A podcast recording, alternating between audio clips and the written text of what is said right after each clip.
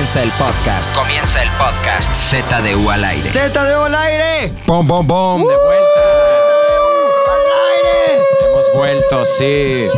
Oye, mucha gente nos ha preguntado cuál es la rola del camellonismo, pero. Oh. También, pero no sé A ver, cuál es. un camellonismo nomás para que la gente lo escuche. ¡Camellonismo, bro!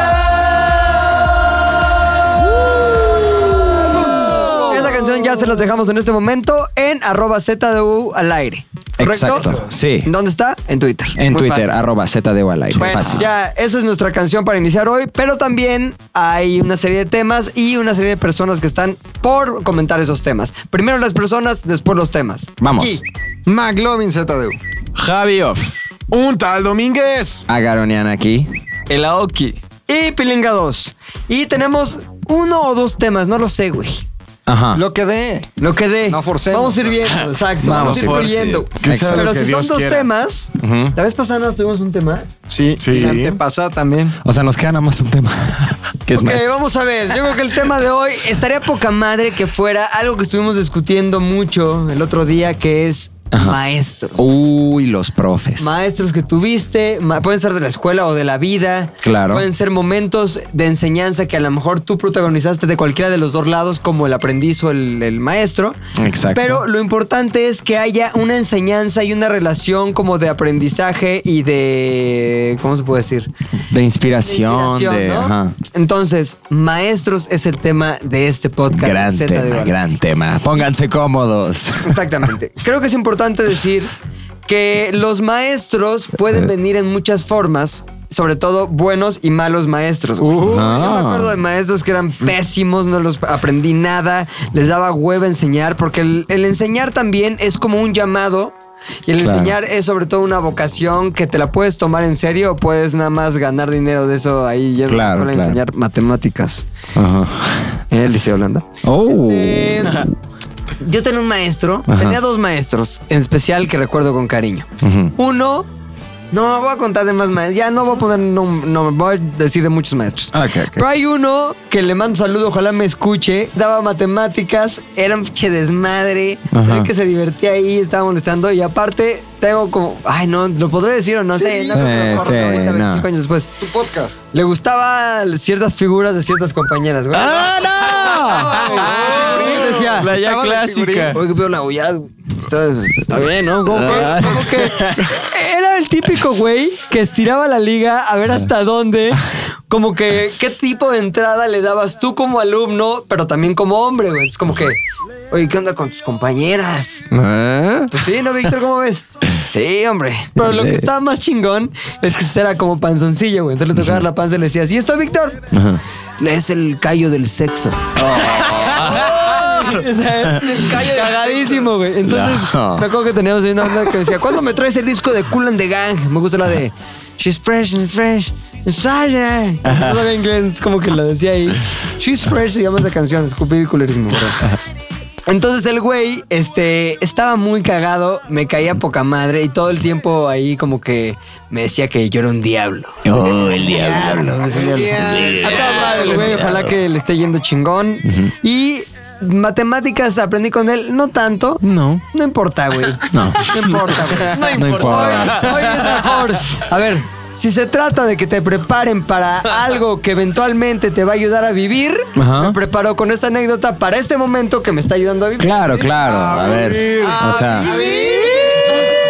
Armas para vivir. Es un diablo, ¿eh? Ya derivadas y esas más. Nah, nah, que a vivir. Eso es para otros. Pero nos enseñó pues, el bonito arte de verle las piernas a las compañeras Sí. y también watching. de determinar watching. que una panza no es una panza normal, es un callo, Callo de del sexo. sexo. Wow, increíble. Ahora, ¿quién tiene otro maestro que recuerde con cariño, con desmadre, con odio también se puede? Alguien que quiera empezar, por ejemplo.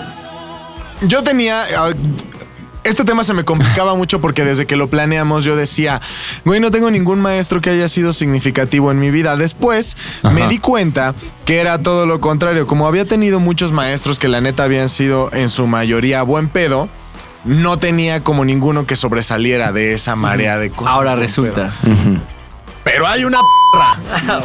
Oh, no, no, no. Oye, oye, tranquilo, amigo. No, Tú pero así eres no le negativo, tú actúas en negativo. Hay una, hay una maldita, no hay otra forma. no hay otra Es una forma. dama. No, no hay una Ok, forma. ok. Algunos les decimos cabronas. No hay otra forma de, de- de llamarla. Era una maldita. Wow.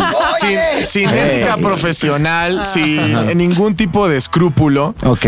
¿Cómo se llamaba? Yo sí lo voy a decir, me vale. Rocío, y daba matemáticas en mi prepa. Oh, Dios mío. ¡Pum! Y era de esas que decía, ay, Armandito, sálgase, por favor. Pero llegó un ¿Te estás momento- burlando, Armando? Armandito. ¿Eres Armando? Te estás burlando, Armando. ¿Cómo que Armando, güey? ¿Y hablas así?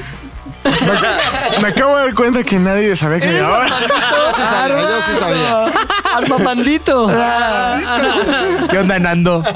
El Nandito. Nandito. Esta miserable. eh, llegó un punto en el que yo llegué a una de esas prepas en las que todos iban juntos desde la primaria y yo fui el incluido, ¿no? Ahí llegué un poquito como lo que pasó en Sares. O sea, que era de, ¿este güey quién es? Ajá, ¿De historia. dónde viene? Con razón te adaptas también, Pero ¿no? papel de. Armando y no de Luis. Es correcto.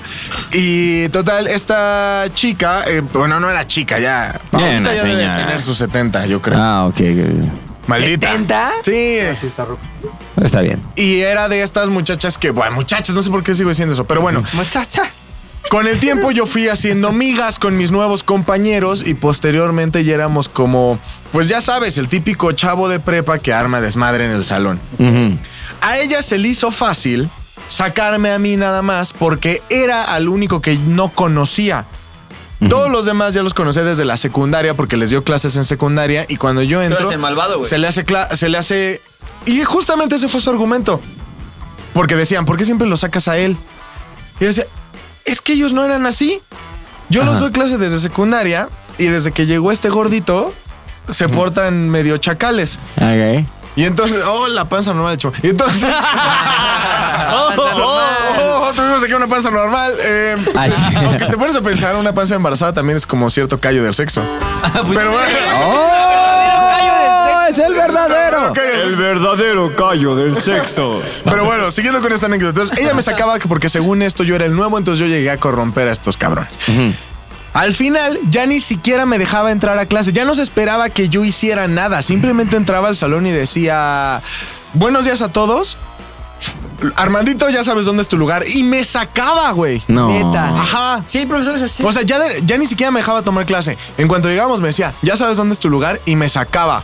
Y, y aparte como que las coordinadoras decían, bueno, pues esta maestra que tiene tantos años aquí hace esto, debe de tener algún sentido. Claro. Y yo les decía, güey, es que, ¿por qué hacen esto? ¿Por qué, de- ¿Por qué permitan que esto pase? O sea, ¿por qué, güey, qué pasa? Entonces Claro. decían, no, pero es que ella tiene sus razones. ¿Cuál? ¿El odio? ¿La poca ética? ¿Te has visto en el espejo? Eres malvado. La frustración. Eh, entonces, ella ya sin ningún motivo aparente, al, al parecer le caí mal al principio, pero a diferencia de Rodrigo, ella no se dio la oportunidad de conocerme después. Para ver el amor que eres, ¿no? Para ver No. la gran persona que soy. Armando. Claro. Armandito. Y total, al final, afortunadamente dejó de darme clase y después me empezó a dar clase de matemáticas un maestro que era ingeniero del poli, conocía a mi papá, entonces ya todo, mi clase de matemáticas cambió. Claro, güey, porque quería hacerle la barba a tu papá. Claro, y me pedía chamarras del poli. pedía- Era muy chido. Pero digo, ojalá, digo, creo que tengo compañeros de la prepa que escuchan este podcast. Si ubican a la maestra, seguramente la van a querer porque a ustedes sí los quería. Sí, Para mí no. Era una maldita. Si sigue viva, seguramente aún lo es. Eh, no creo que haya recuperado un poco de ética profesional después de 10 ¿Crees años, que no sé. cualquier niño con alguna semejanza a tu persona sea bulleado por parte de ella, güey?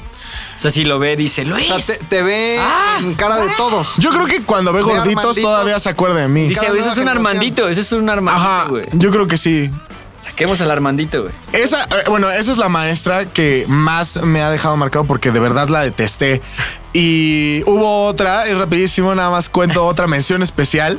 Pero yo era más niño. Yo iba en el kinder con su hijo y entonces un día nos peleamos y fue la primera persona a la que le pegué, su hijo. No, Entonces, desde ahí ya empezaste con oh, tu sí, violencia. Es que él me respondió con un tu Todo mamá. negativo, todo. Dile a tu mamá. No me ¿Quién, acuerdo.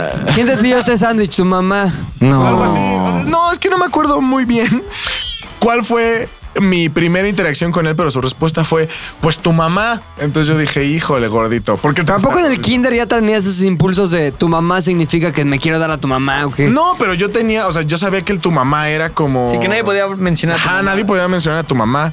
Entonces, pues ya, pero ni siquiera lo golpeó. O sea, no fue como que lo agarré a madrazos. No, fue uno, leve. Y ya empezó a sangrar. Eso no importa porque eso fue en el kinder. Después ella fue mi maestra. Al Y- que- a la que le habías pegado. Ajá, Bueno, y- más bien, la mamá del güey a la que le habías pegado. Y bueno, a ella sí la entiendo perfectamente por el hecho de decir, bueno, pues este güey le rompió la madre a mi pequeño Nah, hijo de qué kinder. falta de profesionalismo de la maestra, güey. Claro, claro. Llevando su vida privada a su trabajo, güey. Sí. Pero aún así sigue, Demanda, siendo, güey. sigue siendo mejor maestra que la otra maldita que acabo de mencionar. Rocío. No puede ser. Rocío. Y, Más y Rocío. Ajá. una última versión, pero esta ya es cortísima. Ok, ok, ok, ok. Ok. Tuve una maestra de... Crónicas Armandito, güey. Sí, crónicas de Armandito. Ay, casi nunca hablo. Y aparte en este tema no iba a hablar. Ajá. Tuve una maestra de educación física en la secundaria que se llamaba Mayola. En ese entonces seguramente ¿Mayola? ella tenía como 25 años. ¿Y ya? Y estudió educación física toda su... Era preciosa. Todavía es mi amiga de Facebook. A ver, vamos a ver, Mayolita, Mayolita. Mayolita. Ahorita si la buscan, pues obviamente ya... eh, Dejó de ejercer. Dejó de ejercer. tuvo, tuvo ya, bueno, su- formó su bella familia. Y nada. Formó su familia, deformó su figura. Sí, es correcto. Tuvo, bueno, se ve feliz y hizo nuestra adolescencia extremadamente feliz. Gracias. Mayola Ábalos. Órale, muy bien. No, no, no. No voy a decir. Ya dilo, No, güey. no. Ah, dilo, Maldonado. hombre. No, no, no. Mal- no. Maldonado. Ya yo dilo y que lo prof corte Maldo. Lo digo fuera del aire. Ay, sí. ya, ya. Malditos, güey. Sandín, Mayola Sandín. Ah, Mayola. Ok. Mayola Sandín. ¡Ah! Sandín. Javi, ¿tú qué, güey? Yo. Tú eres el más cercano a profesores de todos Es nosotros, que güey. sí, creo que justo los profesores más chingones que he tenido fueron ahora en la universidad, porque estás rodeado de tantos y, y cambian cada semestre que te topas con personalidades bien raras y bien chidas o de la chingada completamente. Ajá. Creo que me tocaron desde los profesores que estábamos en clase de dibujo y llegaban con mis compañeritas y eran de, a ver, te enseño a trazar aquí con el carboncillo, Wow, güey. wow. De las super calentones. chingadas y calentones, pero cabrón. cabrón eso, güey. O tuve otro profesor de guion que me enteré que una compañera así no le entregó su guion al final y le dijo, ah, pues entrégamelo en tal café a tal hora. Ajá, y entonces, de tal pero me encanta porque Queremos su- nombres, su Javier. amiga era. Ya te graduaste. Era un güey que se llamaba Francisco algo, güey. No A los malos el esquema. Gabilondo. Francisco, algo. güey. Gabilondo. No me acuerdo.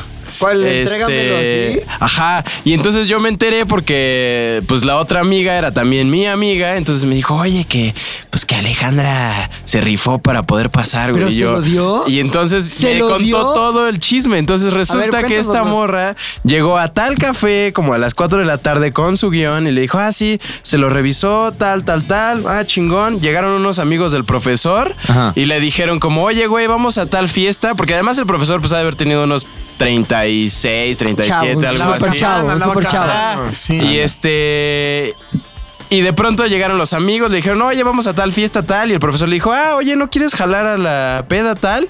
Ay, órale, pues sí, no pasa Puede- ahorita nada". tienes siete, si vienes ahorita tenías nueve. Exactamente. Y resultó que se fueron a la peda, se empedaron, chingón. La morra acabó en casa de este güey, acá No mames. parchó. Y aún así, y aún así le puso seis, güey. De panzazo, ey, ey. Ey, igual y no sabemos cómo fue el servicio, señores, no juzguen.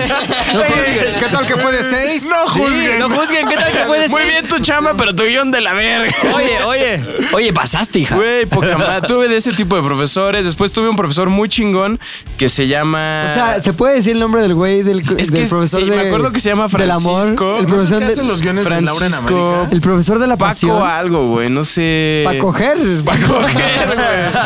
Sí, ah, sí sé el apellido, güey. Oh, Sí, se llama Francisco. ¿Lo vas a decir? No lo digas, no no, no lo digas, Francisco.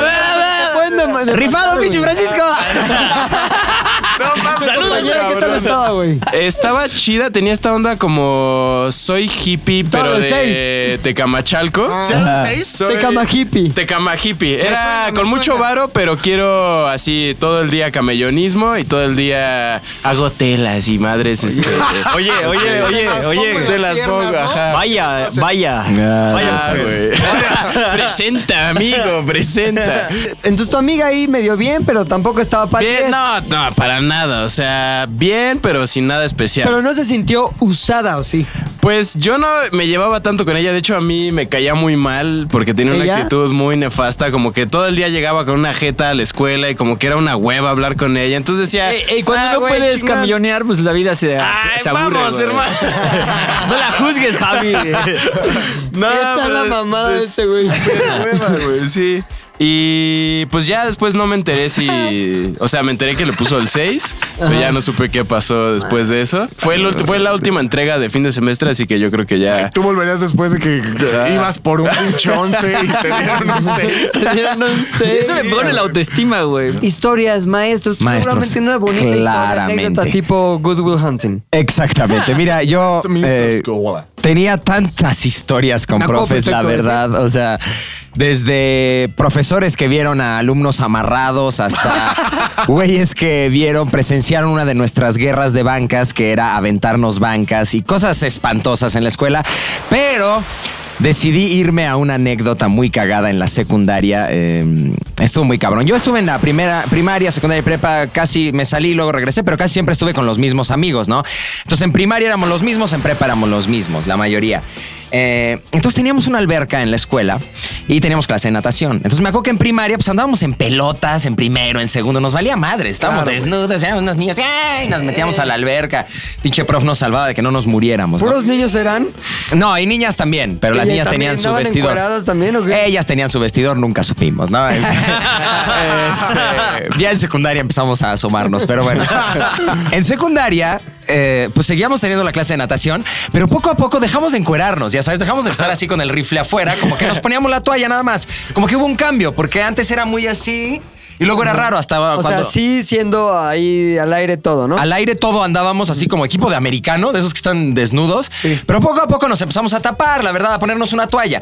Y luego íbamos ¿Por qué, a. güey? No sé, como que No nos empezó. Ajá, el nos tamaño salieron- deja de ser promedio y ya se empiezan a diferenciar. Ah, tal vez. Ya se va a ver quién está más. eh, quién Sí me acuerdo de eso, de que empezó a salir el vello en algunos y como que nos quedamos viendo.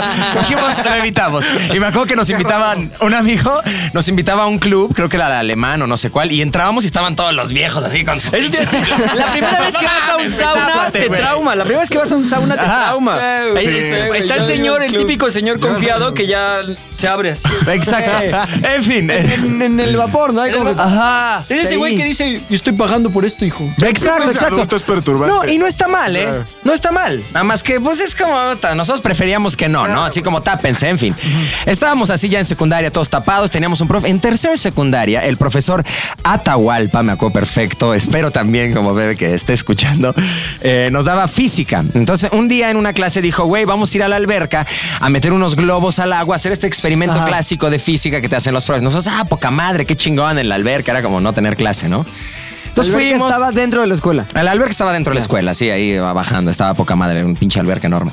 Este, mm, entonces nos vamos con el prof, este, como que él se cambia, ya traía su traje, nosotros nos cambiamos, y eso es con cuidado porque ya no mostramos rifles.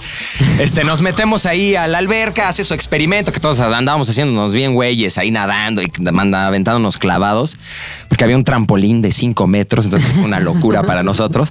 En fin, acaba la clase, ya nos metemos, nos estamos cambiando todos y eso, y en eso así, tum, como pasos de Jurassic Park. tum, Ahí está, ahí está. Volteamos todos y entra Atahualpa desnudo. Todo peludo como Bob Ross. Con el rifle ahí todo ahí de lado y todo. No, es que- Y pasa en medio de todo. Estamos como formados, sentados en una banca. ¿Qué pasa onda, la- chavos? ¿Qué onda? Estuvo buena la clase, ¿no? Su muslo al pinche. Atahualpa. ¿Eh? ¿Cuántos años tenía Atahualpa? Puta, como 38, era joven. Nosotros, no mames. Nosotros, "Eh, eh", ya se mete ahí, nos cambiamos en chinga, nos salimos. Y tuvimos tres años a ese prof y nunca se nos olvidó el rifle. Cada que entraba al salón, nosotros, no mames. El El pinche afro de Atahualpa. tres años más. Después escuchaban el. Tres años más, ¿no? Y hace. Prof, si está escuchando saludos, nada más que otra fue. Le mando un rastrillo. No mames. No, y luego lo vimos en el centro de Tlalpa, unos amigos, y lo vimos de lejos y dijimos, no mames, un rifle. la- Entonces nunca se nos quitó el trauma. Esa es mi historia Es con un como prof. el profesor de educación física de Big Mouth. ¿No lo has visto? Ah, sí, exacto. Exacto, Que amigos, cagadísimo. sí, güey, así me imagino Atahualpa. ahí, no, no. En fin, esa es. Todo Atahualpa. Güey, todo cambia cuando le ves el rifle a tu profesor, güey. Totalmente. Y que se llama Atahualpa. Lo mismo le pasó a la amiga del Javi. Todo cambia. Qué chingón. ¿Tú sí fuiste a la escuela, Oki? Estábamos dudando de poner el tema porque decíamos, puta, ¿de qué va a hablar el Aoki, güey? No, ya sí, mejor sí, que sí sí, lo dejé trunca, pero sí. Ok, ok. De un maestro de obra. Mi dealer. Mi dealer es como un maestro. No, no, no. Eh, yo tengo como los hombres dos historias tan en breves. Una es del güey más chingón que conocí. Ok. Se llama Chepo Valdés o Chepo Val... Sí, no sé cómo se diga el apellido bien. Ajá. Porque lleva un acento y soy muy malo para esas cosas. Valdés. Va- ¿Valdés o Valdés? Valdés. Valdés. hay mucho de eh, ¿Dónde está el acento? Sí, no sé hacer esas cosas, ¿no? De las palabras.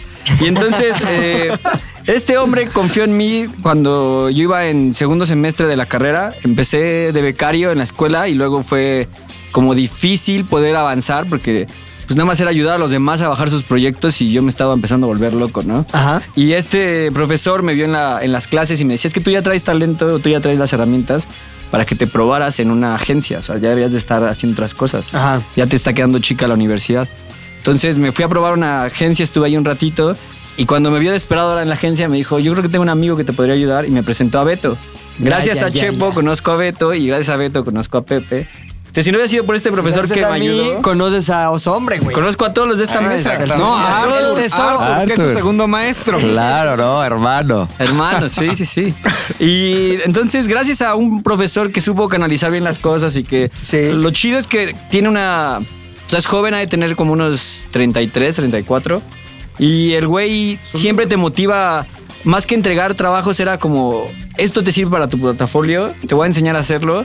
Deberías de que- hacerlo que quede bien para que te vayas a presentar con eso. Más que entregarme a mí para que yo te califique, ya la clase está hecha desde que llegaste, güey. Ya. Ya. Ahí tienes tu calificación, pero ¿qué quieres entregar? Y empezar como a, a exigirte. Él nos mostró páginas de internet de otros lados del mundo que subían sus portafolios los diseñadores. Y era, compárate con eso, compite con ellos, deja de competir local Claro, güey. y empieza a buscar referencias de otros lados del mundo y compite con ellos. Entonces eso fue chido. Y la profesora culo que me tocó en la vida... Wow, wow. ¿Cómo? Dilo, güey. No, es, es Maldita, güey. Y la verdad sí quisiera saber su nombre porque no me acuerdo, fue muy niño. La Pero investigamos. ¿Qué escuela era el Juan Jacobo Rousseau. era? Olvídalo. en puso Juan Jacobo. Juan Jacobo, así se Jacobo llamaba. ruso. Ajá, ruso. Y el pedo fue que la profesora era chapada a la antigua y me amarró el brazo izquierdo para que aprendiera con el brazo derecho. Entonces yo era zurdo y mamá se dio cuenta en la primaria, me dijo, ¿en qué momento empezaste a escribir con la derecha, güey? Y yo, ah, pues en el kinder. La ¿Ya maestra no culo. zurdo? No, Por esa maestra. por esa culo. maestra, ajá, pues nos amarró a mí y a otro amigo que nos dijo, es que eso que hacen está mal, tienen que aprender a hacerlo con la derecha. A ver, Y ¿tú sabes que nosotros, estuvo ah. mal, según tu mentalidad, nacer mujer? Ah, bueno, pero yo era, yo era muy niño, la neta, y yo no lo vi mal porque cuando yo entré, Entiendo. yo vi que el otro chavo ya venía con eso. Yo falté el primer día, creo que de escuela, como siempre. Y cuando yo llegué, mi otro compañero ya tenía la- el, el bracito amarrado y así trabajaba. Y dije, ah, chinga, pues yo creo que también, pues amárremelo. Se ve bueno. Pero me costó trabajo porque cuando avancé en la vida, de inicio, cuando escribía, con la mano izquierda tapaba o me ayudaba como a, a- a escribir porque mi- cerebro decía, güey, tú eres zurdo, güey. Y para patinar también me costó un huevo como de diferenciar los dos pies. Me ha traído medio conflicto ahí, pero ya me acostumbré. Pero a- te, te sirvió a la larga el, el desarrollar como la escritura o cualquier cosa con la derecha en lugar de con la izquierda cuando tu pedo natural era la izquierda. No sabría, no sé. Es que como fue desde muy niño que cambié a la ¿Y derecha. puedes ahorita escribir con la izquierda o no? Muy básicos, no. Yo creo que no. Ya ¿Con no, qué mano- perdí. ¿Con Sí qué es mano prendes el camellonismo? Por ejemplo. Derecha. Ahí está. Sí te ayudó la Algo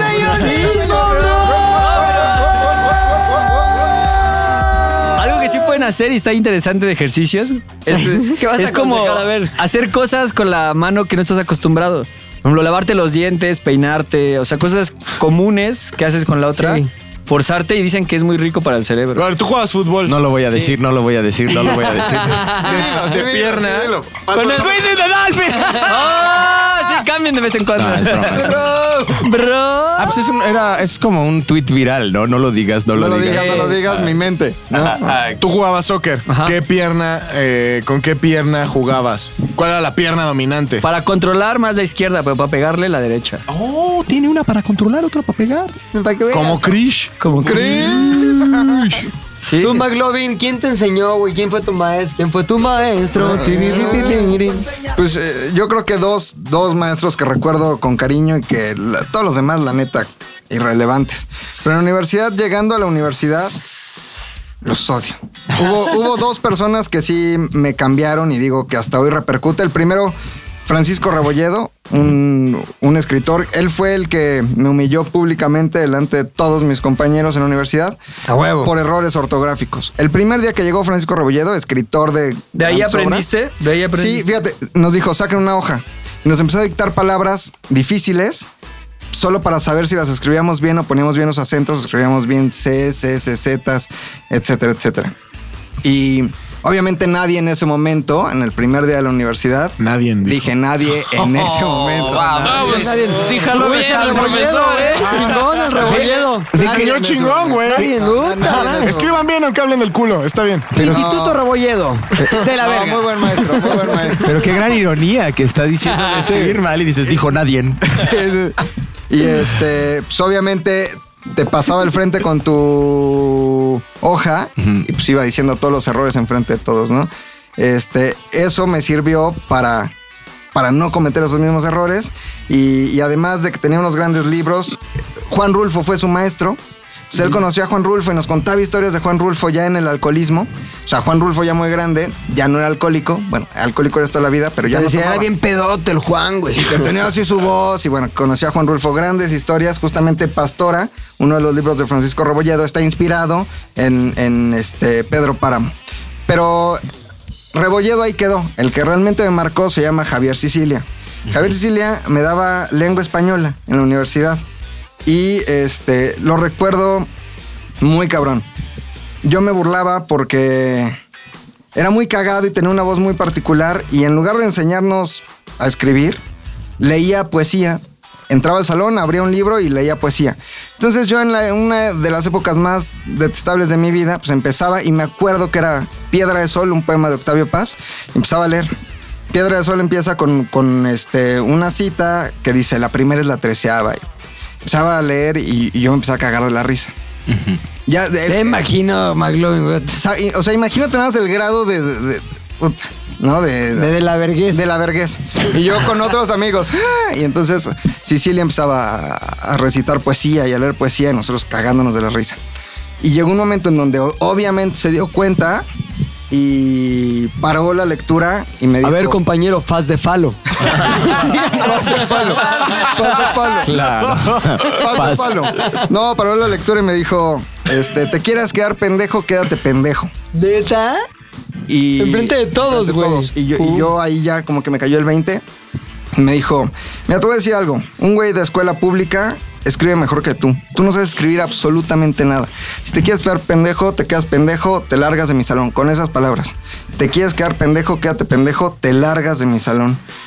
Y yo ya no supe qué hacer. Le dije, no, profe, ya, este, ya, por favor, no, por favor, ya. O sea, porque sí me daba miedo el tema de las calificaciones. Me dijo, te largas. Me sacó del salón.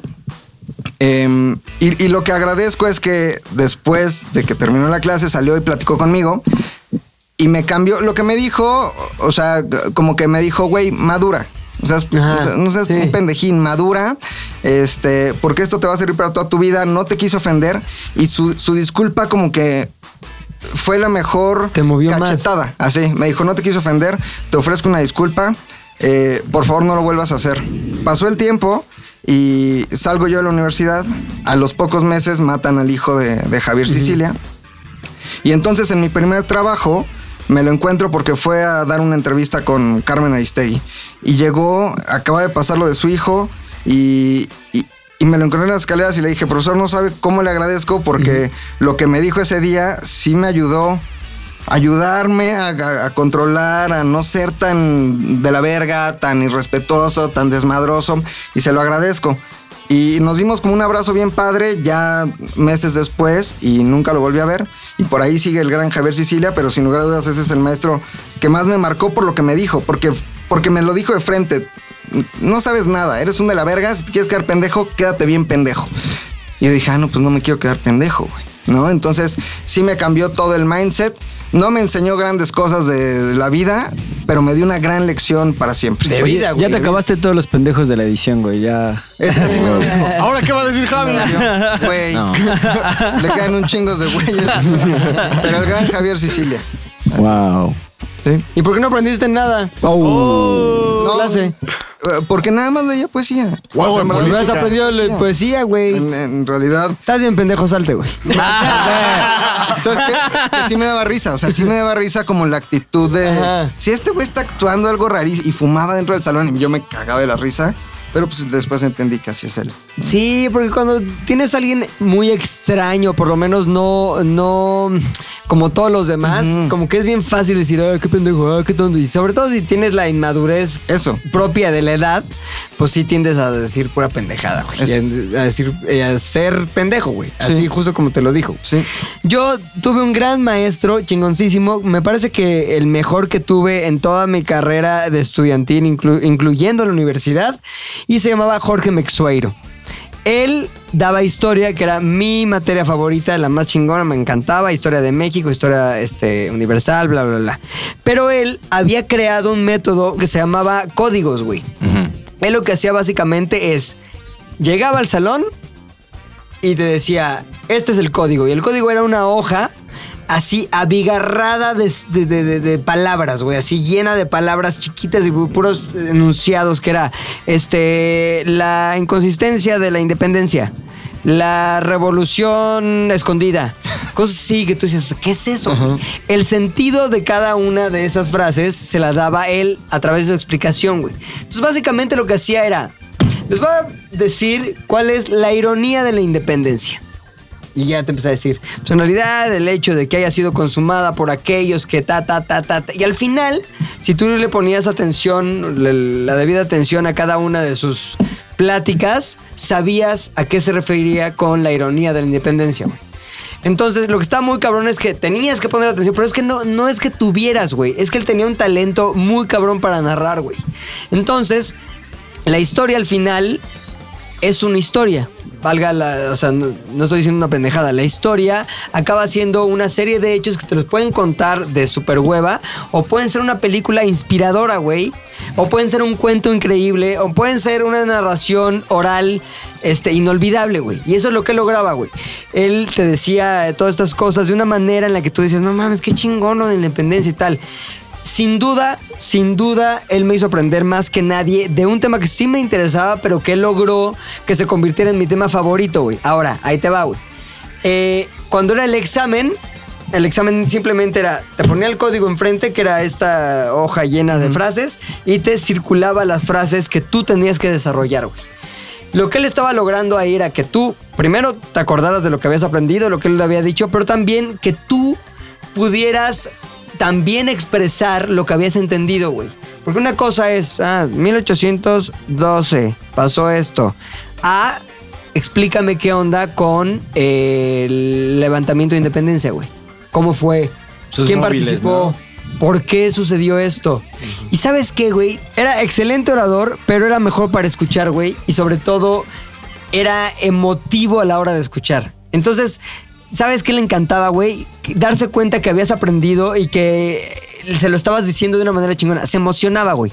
Entonces yo me acuerdo que yo me, me convertí en alguien que preparaba sus códigos, que era como tu examen, de tal manera que él tuviera esas reacciones como de emoción, como de a huevo. Y te lo decía, güey. No mames, a huevo. Y te veía y como decía, qué chingón, güey, qué chingón eres, güey. Te lo decía con, con su cara, güey. Como de, eso, eso, ya sabes, emocionaba cabrón de que hayas entendido y eso generaba en ti como alumno, güey, una cosa increíble, güey, como de no mames, ya sabes. Entonces, ¿qué provocó real, güey? En mí y estoy seguro que en un chingo de compañeros más, el hecho de quiero investigar más del tema. Para eso, sacarlo cuando esté dando código y que se emocione más porque, güey, lo que sentías cuando se emocionaba era poca madre, güey. Entonces, yo investigaba eso y luego me sacaba mis datos que yo había investigado por mi lado de y esto que no lo había dicho él, pero y este pedo, y este pedo, y este pedo. Se emocionaba cabrón y tenía una manera de calificar que también era muy sui generis, güey. No te ponía 10, te ponía P2, P al cuadrado, P al cuadrado, no sé qué. Eran, según él, las calificaciones que te merecías por la manera en que habías, uno, tomado el aprendizaje y dos, devuelto ese pre- aprendizaje al mundo, güey. Y eran, eran unas pinches locuras así, entonces ya... Luego se las inventaba todas, evidentemente. Pero luego había algún caso específico en el que algún compañero le puso un. Me puso un P al cuadrado infinito. ¿Qué es esa mamá? No sé, lo inventó ahí. No mames, qué cabrón. Ya sabes, güey. Y todo mundo, o sea, nunca escuché a una sola persona. imagino a la mamá explicando en el refri, ¿no? Sí, güey. Pedos, pedorro, niño.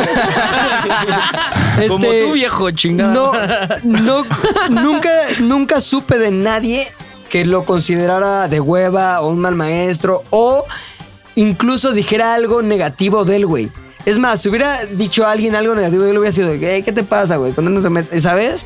Hubiera, se hubieran topado con pared, güey. Imagínate el poder que, que- que logró en todos, güey. O sea, vamos, y solamente eh, a través de la manera en que te contaba las cosas que podrían ser de hueva, güey.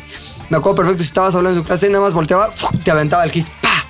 Pero, güey, era buenísimo. Sabía que no te iba a pegar en la cara, güey, pero te iba a aventar para que quedara así a 30 centímetros de tu cara, güey. No decía nada, güey. Nada más era como una llamada de atención en la que no era de, cállate, por favor. No, güey. Pum, kiss y te seguía hablando, güey, sin pedos. Este. Cuando eso lo tuve en secundaria, en principios de prepa, y cuando estaba yo como en segundo de prepa, una cosa así, se murió de un ataque al corazón y lo velaron. Mi escuela justo estaba a metros, güey, de el- la funeraria de Galloso, güey. Y me acuerdo, güey, que dijeron, se murió Jorge, ta, ta, tal. Todo el mundo así impresionado y todo el mundo muy sacado de onda.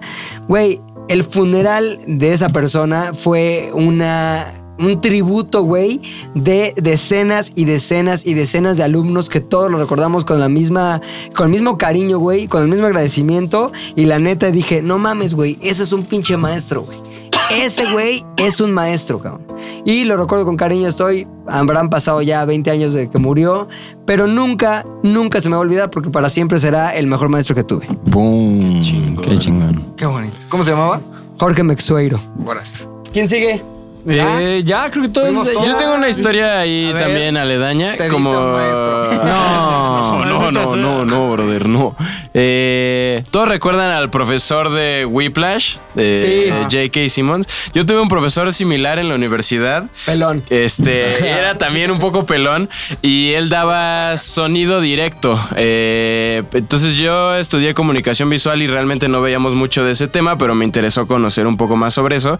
Entonces le pregunté, no, yo no le doy clases más que los de cine, a menos que seas muy chingón. Y yo, pues no soy, o sea, quiero ser chingón, más bien, enséñame, güey.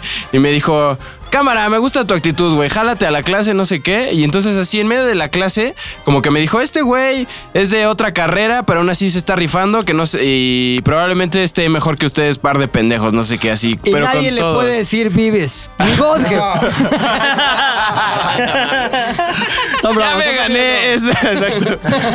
No, pero era, era chingón. Chispas de porque- hay humor, hay humor, familia. Chispitas hay de humor.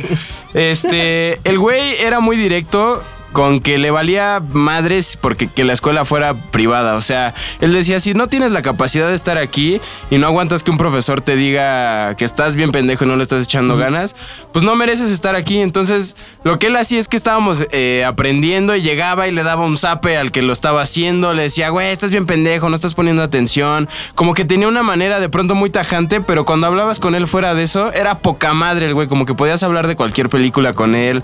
Y neta te inspiraba a, güey, no, no tienes más que echarle dos pesos más de ganas Sí. para rifar en algo, así. Y eso me lo enseñó este güey que era un, o sea, corrió como a la mitad de ese grupo de cine, al final me así como que dijo este güey que ni siquiera está estudiando eso, la está rifando, qué chingón, como que tenía una manera muy chida de ver el esfuerzo y de alguna manera eso como que me impactó mucho y a la fecha le tengo muy, muy buen recuerdo.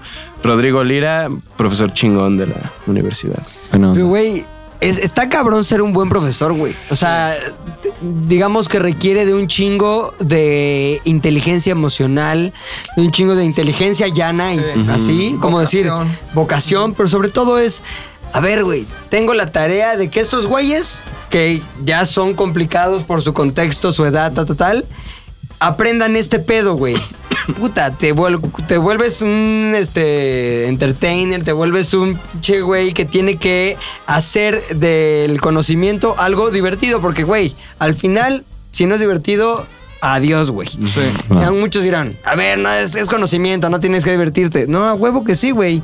O sea, cuéntamelo chingón, lo voy a aprender. Cuéntamelo de hueva, se me va a olvidar y lo voy a odiar. Sí. Sí, porque Ahora- hay gente talentosa que luego no sabe cómo transmitirlo, ¿no? Por más que sean Sí. buenos en su área, no, no saben cómo pasar esa inteligencia a alguien más y... Está muy cabrón, güey. Enseñar es muy complicado. Pero a mí un día me gustaría ser maestro de algo, güey. Me encantaría como dar una clase de algo. Tal vez lo haga después, cuando acabe la carrera. Pum. También trunca.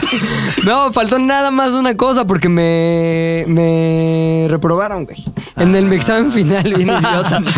Pero esa será otra historia. esa es otra historia. Ahora, ¿sabes qué está bien cagado, güey? Como saber, digo, y de chavito, ya cuando eres grande se te quita, obviamente, pero de chavito, el sentir que tus profesores tienen una vida fuera de la escuela Sí, Ajá. es rarísimo. O sea, ver a tus profesores fuera del contexto de escuela Ah, sí. es como, ah, me encontré en el súper al mi soco. ¿Qué pedo? El maestro solo tenía que ser maestro, Sí, ¿no? Güey, y que concepción. tenga- No, y más cuando era como profesor con profesor, que era, ah, la maestra de tal. Ah, rarísimo, Sale con el otro güey y ese güey era- me empezó a dar clases, pero su esposa yo ya le caía mal, entonces se le va a caer mal a este güey de seguro O cuando eran papás o mamás de alguien que iba Ah, contigo. también. Pa- Ay, cuando los pasaba madreaste. O sea, ese es mi. Ejemplo. Exacto. Que pasaba continuamente. A mí yo también tuve compañeros que sus papás eran los maestros. Me acuerdo, el profesor, el pr- el primer profesor que tuve de computación, 1989. Imagínate lo que te enseñaban en computación en el 89, güey. De esa ranita de La F1. ranita. De la- y aparte era un güey con las uñas todas marranas así. Ingeniero, pues. Ah, Oh. Con las uñas todas marranas, así, como que llevaba traje siempre, que no todos, pero él llevaba traje, pero de eso que se veía el- ya el brilloso. ciber- ciberñérico, güey. El, el saco ya como todo brilloso de tanta planchada, así. Entonces, me acuerdo que su hijo, Joel, iba en mi salón, güey. Ajá. Y nos valía tanto, madre, decir, es un pendejo ese profesor, no sé qué. Y Joel ahí atrás siguió nomás escuchando porque era como muy tímido. No hay de otra. Y yo creo que también le cagaba que su papá fuera, güey, debe ser horrible que tu papá sea el profesor, sí, güey. ¿cómo no? Claro. Entonces, pues, todo el mundo hablando mal y... Y más que sea un profesor te vale teto. ¿no? Que Si luego hay- profesor buena onda dirías, ah, güey. Pero hay otros hijos de maestro como que sí separan. O sea, yo me acuerdo que la hija de la directora, en, cuando yo iba en la secundaria, era un grado más. Era, iba un grado arriba de nosotros. Pero. eh, aparte estaba súper bonita y era como la súper popular, la hija de la directora. Pero yo ya sabía que era bonita y popular antes de saber que era hija de la directora. Entonces, no sé si era una consecuencia de la otra o si yo me enteré por ella y nadie, o sea, nadie era como, ay, es la hija de la directora, no sé, pero creo que a ella le iba muy bien ser el centro de atención. Oye, y que fuera la hija de la directora, ¿aumentó su atractivo o lo disminuyó? No sé, es que te podría decir que tal vez tenías como cierto miedo de acercarte a ella Pero ya después, cuando yo iba en la misma generación que, de- que la hija de uno de los subdirectores. ¿Le tiraste el pedo alguna vez o no? A ella, a la hija de la directora, Ajá. no. Pero anduve con la hija del subdirector. Ándale, fíjate qué padre. Ándale, ándale. Fíjate. Pero. ¿Por qué nunca Ibas a estudiar, ¿eh? No a ligar, güey. Oh. Había tiempo para ¿Por qué todo. nunca, nunca intentaste nada con la hija de la directora, Es güey? que era muy bonita. O sea, ¿Qué? en ese tiempo, yo soy de las personas que se siente insegura cuando se encuentra a alguien notoriamente ¿no? más Seguro. atractivo. Segura. Este, hablemosle, güey. A ver. No, pero no, ni si. ¿Qué le- pase? ¿No tienes su número? Le he intentado hasta buscar en Facebook. ¿Y Y no? No. Pinche Yo también tengo un güey. crush así de, de la primaria, güey, que recuerdo que me encantaba y porque sus papás se pelearon, se tuvo que ir de la escuela y nos dijo a todos y yo por dentro, no mames, no te vayas, te amo. ¿En serio? Ah, te cuento una historia así culerísima. Y yo también tengo una. Este no tiene que ver con maestros, pero... Ah, no, mejor no la voy a contar. Wow. Es que toda la gente que la vivió vive todavía. Ahí te va, güey. Qué cabrón. Este, había una amiga de mi hermana que me gustaba, güey. Ajá. Y yo en ese momento me había quedado en mi secundaria para estar con mis cuates de la seco con los que iba a ver los conciertos de Guns N' Roses en el 92, 93. Ajá. Acá, ya sabes, el Casio y esos güeyes que eran como, vamos a hacer una banda y tocábamos del culo y la chingada. Y entonces mi hermana se cambió a otra escuela a la que eventualmente yo también fui. Y no había yo razón para que cambiarme, güey. Yo decía, no mames, ¿para qué me cambia? Yo no quiero muchas fresas. Y en eso conocí al grupo de amigas de mi hermana. Recién adquirido el grupo de amigas de mi hermana y había una chavilla ahí que dije, ándale, mira. Entonces yo le ayudaba, le ayudaba- yo le ayudaba a mi hermana a este, hacer sus trabajos y, ay, oye, pues yo les ayudo con sus tareas. la Con la chingada". intención. Con la intención nomás de estar ahí con esa chavilla, la chingada. Entonces dije, ¿sabes qué? Me voy a cambiar de escuela ya. Eso. Para que esto sea diario, güey. El pedo del- de estar ahí con mi hermana y sus amigas y tal, tal, tal. Entonces me cambié de escuela y al mes se fue a vivir a otro lado. Terrible. Todo idiota, pero ya me quedé ahí en la escuela donde eventualmente conocí a mis mejores amigos, la chingada. Pero la razón fue para que yo me cambiara, porque más mujer. bien para que aceptara cambiarme, porque mis papás ya me querían cambiar, de qué hueva llevar a unos a una escuela y otros a otra escuela.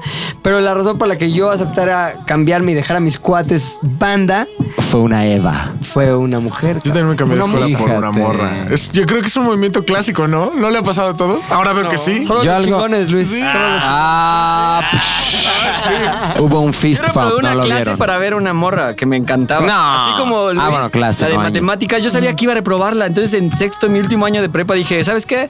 No voy a entrar. Le dije a la profesora, no voy a entrar, no voy Yo a lo entrar sus intentaba, güey, me dejaban Y afuera. quedé con ella de que iba a irme al extra, iba a hacer, y fui al Conamat. Cuando salí de la escuela iba al Conamat para aprender matemáticas y ya. Y ya. Entonces, todas mis horas, siempre la hora de matemáticas, concordaba con el recreo de las de nuevo ingreso. Entonces así bajaba a ver y Hola, hola, ¿cómo están? Estaba chido. Oye, ahora que están hablando así de escuelas y eso, yo en la secundaria hace 15 años, creo, no sé por ahí, verdad, sí. eh, conocí a una chica que se llamaba Nuri en el A ver, espérame, espérame, perdón. Ah, ah. Música de amor adolescente. Ok, ok, por favor.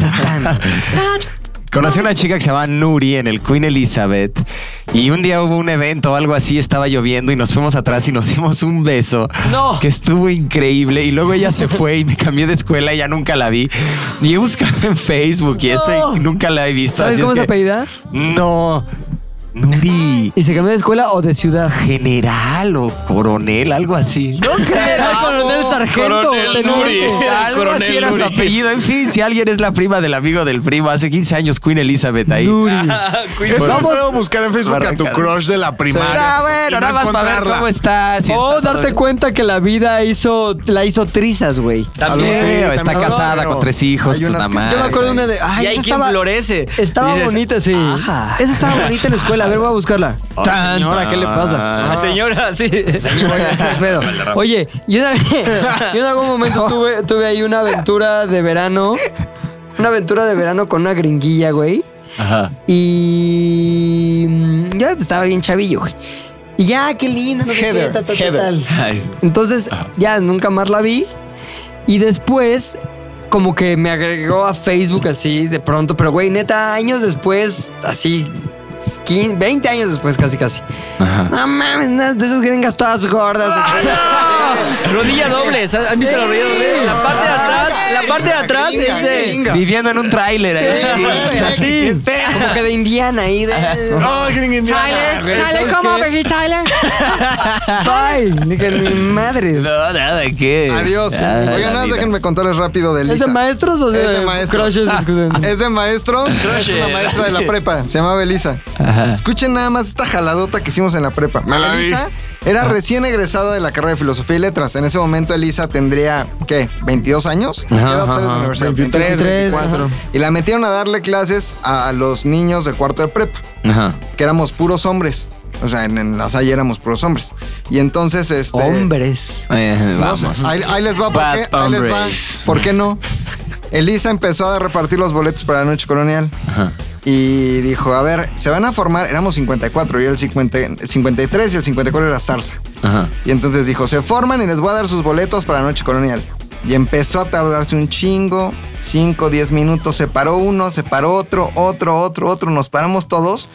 Fui parte de esta pendejadota. Noche Le colonial. empezaron a meter la mano a Elisa. No, no, güey. Estaba- ¿Empezaron qué? Guapísima. Le metieron la mano a su maestra. ¿Cómo crees? Y empezaron todos, ah, los boletos, con, con, con el, el, em, Pretexto. pretexto de, ah, te voy a arrebatar los boletos, ya, el desmadre. Imagínate 54 güeyes de prepa alrededor tuyo. No mames. Y empezaron a meter mano. No mames, no. Yo creo que yo sí toqué algo por Yo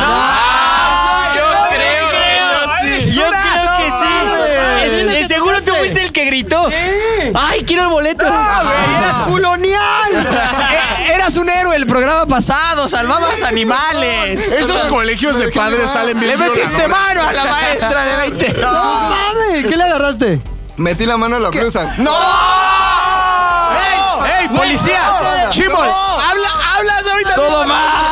Un boleto cayó ahí en ver, su clavash o algo No así. es lo mismo ahí sé. tocar como un poquillo de nalga, como que nalgadilla, que meterle la mano a la No blusa, mames. Pero por la espalda. ¡No! ¡Pobre espalda! Como si estuviera ¡No bien. mames! 30 manos más ahí. McWeinstein. Ahora escuchen esto. Weinstein, sí. Escuchen esto. Ajá. Eh, Estaba el desmadre y de repente la- vimos cómo cambió su actitud como de al llanto. ¡Claro! Lloró. Culerísimo. Güey, 54 violadores. Y empezó a llorar, se salió y como era una escuela donde protegían mucho ese tipo de Uy, patanería. sí. Ay, ese Ajá. tipo de ¿Qué patanería. Escuela de padres, güey. ¿Qué puedes esperar? Protegían ese tipo de mamadas. Ajá. Porque imagínate que pasaba una chava de universidad y salíamos todos. Sabrosa, eh, che, te cojo, mi reina. Entonces salió con el director, regresó. ¿Era de padres? Ajá. Ahí, ahí con su chavito en la dirección. Pasa la dirección, hijo. Así, Debajo así empezó. en mis piernas, Debajo del hijo. escritorio, Al rato te veo. Pero el chiste al rato te veo. Ajá, ajá, ¿qué pasó? Ajá, ¿qué No les sacaron a nadie. No. ¿Por qué? Tenían que correr a todos. Fuente. Ovejuna. Fuente Ovejuna. ¿Quién fue? No mames. nadie, pero todos, pero nadie, pero todos. Elisa ya nunca regresó. Pobrecita, ¿cuántos años tiene ahorita? Pues yo fue hace que en el 2001. Tendrá sus 22, 40. 22 más otros este 17, 16 años. Tiene 38, 40. este. ¡Edad, güey! Y estaba bien guapa esa Elisa. Oye, si a alguien conoces la ¿Qué tal- prima qué del tal- amigo del ¿Qué tal tío. su espalda, no? Eso dices, exacto. güey. Terza, cabrón. Es que chécate, o sea, la Briosa, briosa. ¡Eres un violador! Eres un violador. Sí lo eres. Bueno, No, no, está claro bien. que sí, O lo fuiste, güey. lo No, fuiste. me dejé llevar por Ajá. la sí, Fuente por la Ovejuna. pasión. No, no, no. Güey. Ahora, yo no inicié. Nah, pero eres Madre, parte. Ahora, neta, voy a hacer una pregunta que está muy cabrona, güey. Si hubieran estado en otro contexto y si hubieras seguido y le hubieran arrancado la ropa, ¿hubieras participado de eso también? Es que no sé hasta dónde hubiera llegado. Ya, ya he confesado que a veces no me controlo. No, pero yo, yo sí no, quiero ahí ayudar, ayudar a. McLovin. No, no. Yo una vez en mi secundaria, recuerdo muy bien que yo hasta me aparté y me quedé así con otro grupillo. Hasta esa vez me junté con los nerds, porque los nerds estaban igual de espantados Ah, que yo. nerds. porque literal empezaron como a haber una, como una plática de que entre cuatro güeyes de mi salón habían ido con una morra al cine y que entre todos la habían tocado y que la morra había decidido que iba a ser así, que no había pedo. Ah, bueno, No, entonces. no, no, espérame. Esto lo fueron haciendo más grande. Entonces, un día, los cuatro güeyes se había ido la profesora y los güeyes empezaron. La chava se fue a sentar al escritorio Sí. y los güeyes se fueron a sentar como al lado de ella a platicar. Pues de la nada, como que la empezaron a tocar ahora en el salón. Y más güeyes se empezaron a unir y de repente se hizo igual como una bolita de 15 güeyes ahí ¿Qué toqueteando. pedo con eso? Pero nosotros veíamos nada más, yo veía de lejos con los nerds y decíamos como, ¿qué pedo, güey? Y me decían, vas a ir a tocarle. Y yo, güey, no mames. Güey, no, ¿qué demonios, aparte suena muy feo, pero a la morra le decíamos la chito, porque literal era Jorge Falcón. Así. Nada más que querían. Solo ¿Pero que se desarrolló Chito? primero que todo, todas. chismoles. Entonces, neta, era una morra súper fea, pero La ya súper sabrosa. Güey. O sea, ya estaba bien desarrollada para ir en secundaria. Entonces, Qué como que culero todos los ser- güeyes. es no ser del DF, güey. O sea, neta. No, pero no, la neta pareciera que sí, porque la neta la morra también cayó en este vicio de No, nadie la pelaba cuando- porque era muy fea. Y de repente la empezaron a pelar, pero ese más. la pelaron de más. Y luego sí hubo un pedo. O sea, luego ya llegó su mamá y dijo: Es que me dijo que 20 güeyes la agarraron. Oye, oye, Steve, pero tú no lo hiciste. No, no, no. Yo, ¡Rodrigo, sí! no, yo ¿Qué me dijiste quedé. que lo ibas a ayudar? Solo No, lo hiciste pero me refiero que yo vi que más personas sí lo hacían. O sea, sí es algo que Solo re- quiero aclarar algo. recurrente. Ok, ok. En ese momento, A ver, ¿qué mamada vas a decir, Espérense. En ese momento estaba excitado. parece, parece mentira, pero no fue ni siquiera con el afán de, de, de- de sentir algo yo rico, así, ah, me- eh, fue desmadre de todos y hoy no. Querés ser Sí. partícipe, ¿no? ¿Viste no lo hago, suceso pues, y no, güey, No, no. a la cárcel. Pasaron, pasaron ya 17 años. Sí, todo no. cambió. Todos los No niños de secundaria y prepa que lleguen a hacer eso les vamos a poner en su madre. Oye, pero ve que grave, neta, no es mamada, el cerebro de la mm, turba, güey. O sea, el Sí, cerebro de- claro. colectivo se, se trastorna, No, güey. claro. Y eso explica, güey. De desde miedo. linchamientos Sí. hasta violaciones multitudinarias. Güey, neta, el anonimato encubierto por la multitud Es horrible. peligrosísimo, güey. Sí, como cuando se pasan de bully con alguien en específico, pero igual y surgió porque solamente un güey quería hacerle eso. a- Sí. En estadios. No, y motiva a todos a que lo ayuden. Es como ayúdenme a castrar a este güey. Y tú Por piensas eso- que lo tuyo, o sea, tu participación, es un cachito sí, no es el daño mayor, no hay pedo, Sí, ¿eh? sí. La Ah, agarrarle yo la espalda no hay pedo. Pero, güey, es un güey le está agarrando la espalda y otro le está agarrando la nalga y otro le está agarrando la panza y otro, ¿me explico? Oh, espantoso. Contribuiste a lo que tal vez sea el peor momento de su vida. ¿Estás orgulloso? No, no Eso. me arrepiento. Vamos- Me- vamos me, a- abrí, me abrí justamente porque me siento. No, qué bueno Vamos que a lo dices, empezar ¿no? el hashtag McLovin violador. ¿Qué les Ah, para dejar comentarios. No, no, qué bueno que lo dice y se arrepiente No, y eso, pero claro, sí, estamos chavitos eh, con el cerebro pequeño. No, y ya sé. estamos ahorita sacadísimos de pedo, güey. No, claro, la neta sí. La sea, pobre perdón. Chimol ya hasta se subió, ¿Ya se estaba aquí tapó? grabando, ¿Ya ya, se se, tapó? subió y se tapó su escote. La, la chito ya se escondió. No es chito. No es chito. No, no, no, para nada, para nada. no, no. Chito, esa es la de Maldita Aoki. sea. No, la- y era, era porque era ojona, narizón, estaba muy mal. Ah, ¿por eso chito? no. Bueno. Ok, bueno, recomendaciones para el tema de los maestros que nos, vi- nos vi- desviamos un poquito. Nos desviamos, pero la escuela en está... violaciones. Saludos, Elisa. Es el contexto. ¡Nuri! ok, Agaronian, veo que te- tienes preparado todo. Tengo todo listo. Este, mi recomendación es una canción. Porque cada que recomiendo canción, como que la banda sí escucha la canción y me escribe en Twitter y me pongo de buenas. Eh, ya le recomendé películas. Esta es la canción. Eh, este es de John Mayer, este cantante, cantautor muy bueno. Eh, es de sus primeros discos que se llamó, el disco se llamó Room for Squares y la canción se llama No Such Thing. No Such Thing. Entonces, ¿qué querrá decir de los maestros esto? Pues eh, esta es una canción como de de todo lo que se vive en la escuela justo cuando te vas a graduar o cuando estás por terminar la escuela y lo que viene después. Y me sentí un poco identificado porque en la canción del John Mayer, además de que el güey se me hace talentosísimo, esto fue hace 15 años, pero toca la guitarra increíble. Cuando lo escucho tocar ahí blues, se rifa unos riffs sorprendentes y me encanta. Y este fue su primer disco. De hecho, en este disco venía la de. ¿Esa cuál es, güey? Eh, Your body's a wonderland. ¿No la Your escuchaste? body is a wonderland. Nunca I en mi lose vida. my hand. A ver, ponla, Bebo.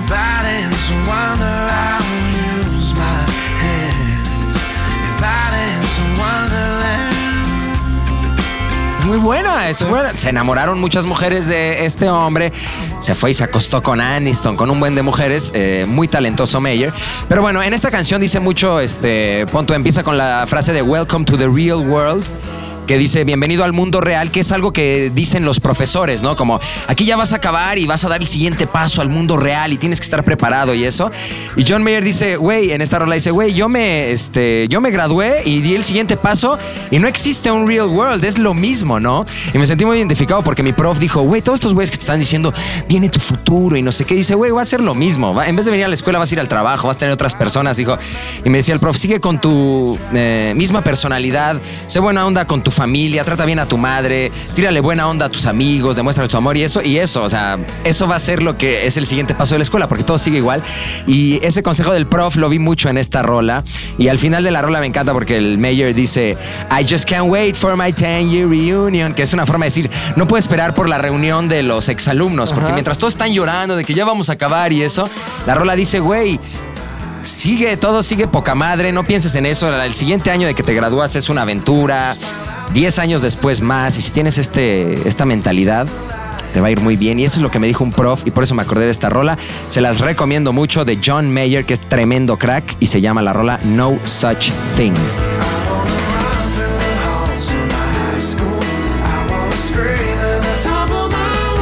Mi recomendación para el mejor maestro es el reboot de Karate Kid. ¿La vieron? Con Jackie Chan. Sí. Claro, el hijo de Willy. El hijo de Will Smith hace su estreno Que ahí, ya ¿no? salió. Salió que es acá. Que es gay, ¿no? El hijo de Will Smith. ¿A poco? No me Sí. sorprendería que sea bisexual. Yo había visto que era gay desde hace como cinco años. Tranquilo, tranquilo.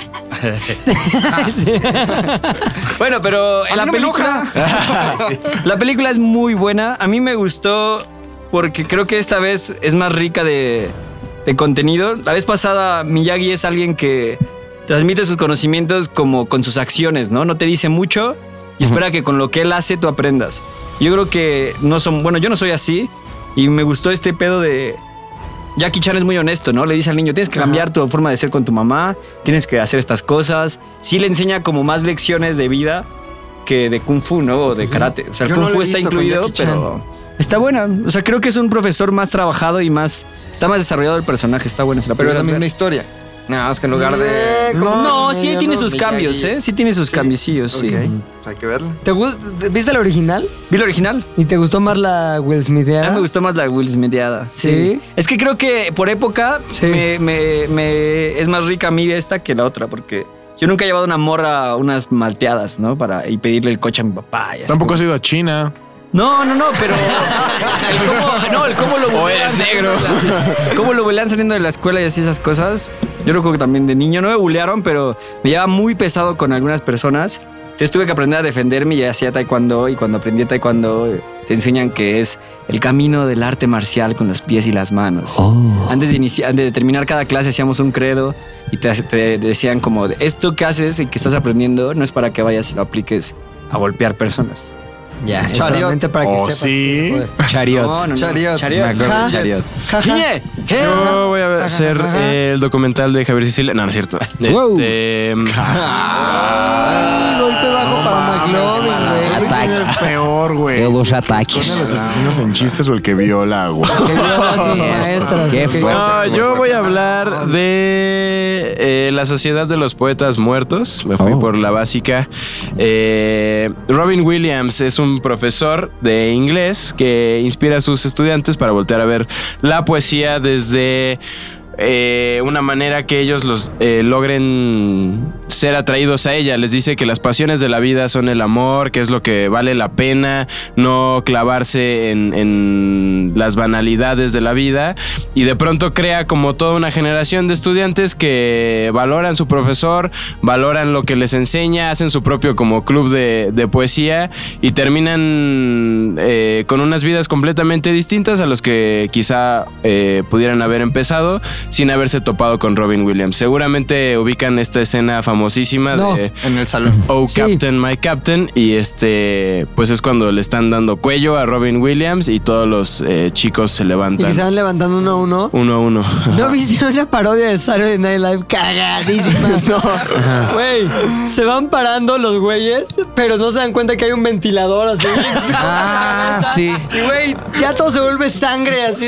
Todo acaba muerto, está cagadísimo. cagadísimo ese Cagadísimo. cagadísimo. Cagadísimo. De las poetas Es nuestra recomendación, SNL.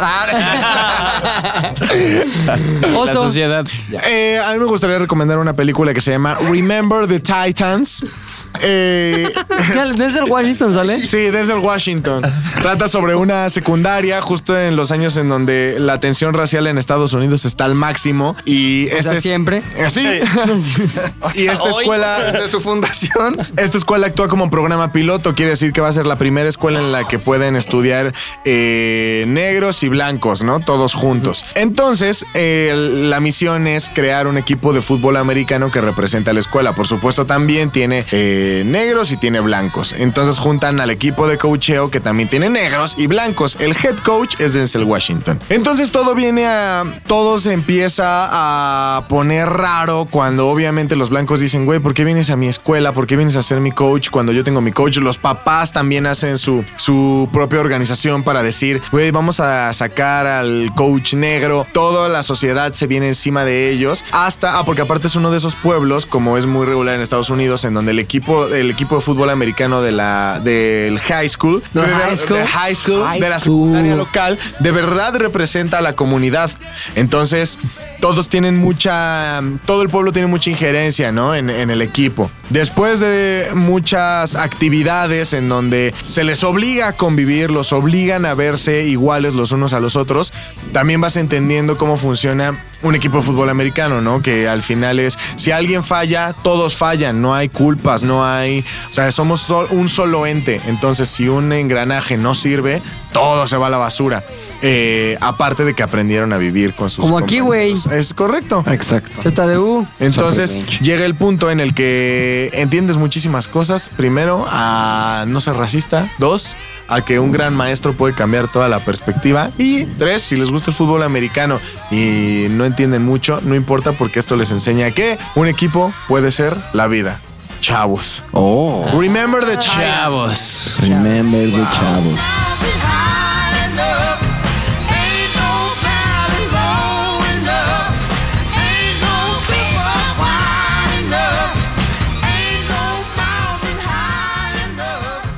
A ver, yo les voy a leer un pedacito del poema por el que me sacaron. A ver. ¿no? Y luego ya. A ver, vamos a ver. recomiendo.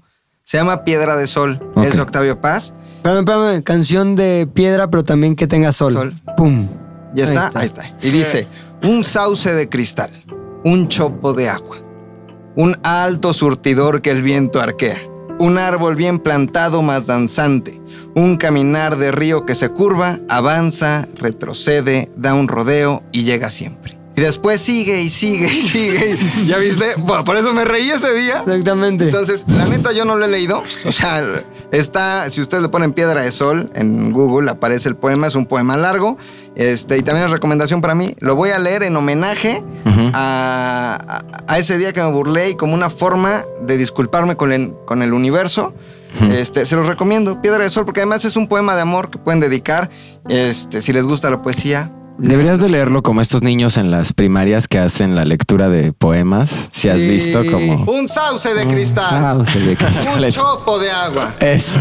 Un alto surtidor que el viento arquea. Ajá. Este, buen poema y también es recomendación para mí, Piedra de Sol de Octavio Paz. Lo voy a leer y además este poema está incluido al principio de algunas ediciones de Laberinto de la Soledad. Puta, me da una hueva la Oh. travesía, güey. Ah, sí. Me da hueva, cabrón. Hay buena poesía, ¿eh? Depende O sea, quién. Depende de quién. No sé, a mí me gusta un poema de Jaime Sabines que está chingón. Los amorosos. amor- No, uno que se llama Tía Chofi. Y ya, güey. Te digo que No, hay como Cuando no, callas como porque tres. estás como ausente. No. Ah, pero esas Está poca Sí hay, madre. sí hay poesía buena. Hay un poeta que se llama Oliverio Girondo. Sí, argentino. No, español. Y- Ah, argentino. No, Oliverio Girondo era, po- era poeta del, del surrealismo y del dadaísmo. Y tenía una poesía abstracta que no decía nada, Oh, pero chale, era todo lo que viene del muy, dadaísmo muy- es bien horrendo. Hueva, No, dadaísmo. No, No. espérate. Dada hueva. Huevadaísmo. Oliverio Girondo tiene un poema que se llama Milumía, que también se los recomiendo, y está bien bueno. Y hay poesía aburrida, sí, pero hay poesía muy buena. También la de Benedetti No es buena, es muy Oh, corto, es es, muy crudo. buena, el güey es crudo. buena. O sea, hasta él decía, no quiero que los hombres estén pasando leyendo mis poemas. ¿Yo para qué? Yo creo que yo quiero que los lea una mujer y que sienta lo que yo sentía cuando lo escribí. Hay buena cosa la Aunque luego lo leo cuando ya no tengan nada más que hacer de las 10 mil millones de cosas que quiero hacer. este, eh, les voy a contar ¿Cuál es mi recomendación? A ver, Déjenme, me acuerdo, ya me acuerdo. Claro. Hay una canción que se llama Chinese Translation de M. Guard. Oh. Esta canción narra la historia de un güey que está en la búsqueda de la, de la sabiduría y todo el mundo le dice, güey, abajo de un árbol, en la punta de una montaña, hay un güey que sabe todo lo que tú quieres saber. Tiene el conocimiento universal. Y este cabrón es una chingonería, tienes que irlo a visitar. Entonces el güey lo visita y, le dice, tienes la oportunidad de hacerme tres preguntas. Eh, y cuando me hagas esas preguntas te- y te las responda, te tienes que ir y nada más esas tres preguntas. Entonces, no les voy a decir cuáles son las preguntas. Ajá. Escuchen la canción. No les voy a decir cuáles son las respuestas porque pues, si no saben las preguntas, para queden la respuesta. Pero, importante. Entonces, el güey este, el protagonista de la historia, de la canción, se da cuenta que las respuestas en realidad están dentro de él y que él tiene que contestarse esas preguntas que hizo. Ahora, ¿qué tiene que ver esto con los maestros? A decir, ¿esa mamada qué? Bueno, esa mamada tiene que ver con que lo- un buen maestro realmente no es solo que te enseña, sino que te ayuda a descubrir que hay mucha sabiduría dentro de ti porque te enseña a pensar. Entonces, lo importante es eso, un buen maestro es aquel que te enseña a pensar y te da las armas necesarias para eh, identificar las lecciones que la vida te va poniendo a lo largo de tu camino. Boom. ¡Pum! Es verdad. Entonces, esto fue eh, ZDU al aire, muy chingón todo, momentos de violación terribles, Terribles, momentos sí. de recuerdos bonitos de maestros inolvidables, chingones, De crush también de. de crushes, de la Racismo, hubo todo. Racismo, tuvo Misoginia. de todo, güey. Fue una bolsa de variedad, De todo. fue una despensa de mamadas. Exactamente. ¿Hubo algo que les gustó, que no les gustó? Twitter, arroba ZDU al aire. Por favor. Obviamente, eh, también nos pueden escribir en lo particular a Arroba elozdu. Arroba agaronian. Arroba tal Domínguez. Javioff. McLovin ZDU. el violador y arroba Oh. Pilinga 2. Exactamente. Ok, otra vez. Nos escuchamos la próxima semana. ZDU. Yay, al aire. Nos vemos. I sailed a wild, wild sea, climbed up a tall, tall mountain. I met an beneath a sapling tree. He said, Now, if you got some questions, go and lay them at my feet. But my time here is brief, so you'll have to pick just three. And I said, What do you do with the pieces of a broken heart?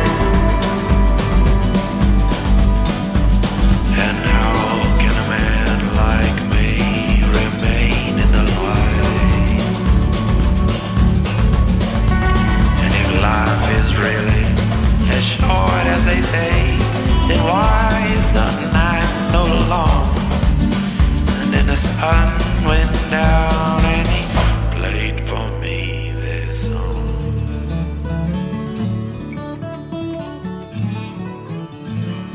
ZDU al aire es una producción de ZDU.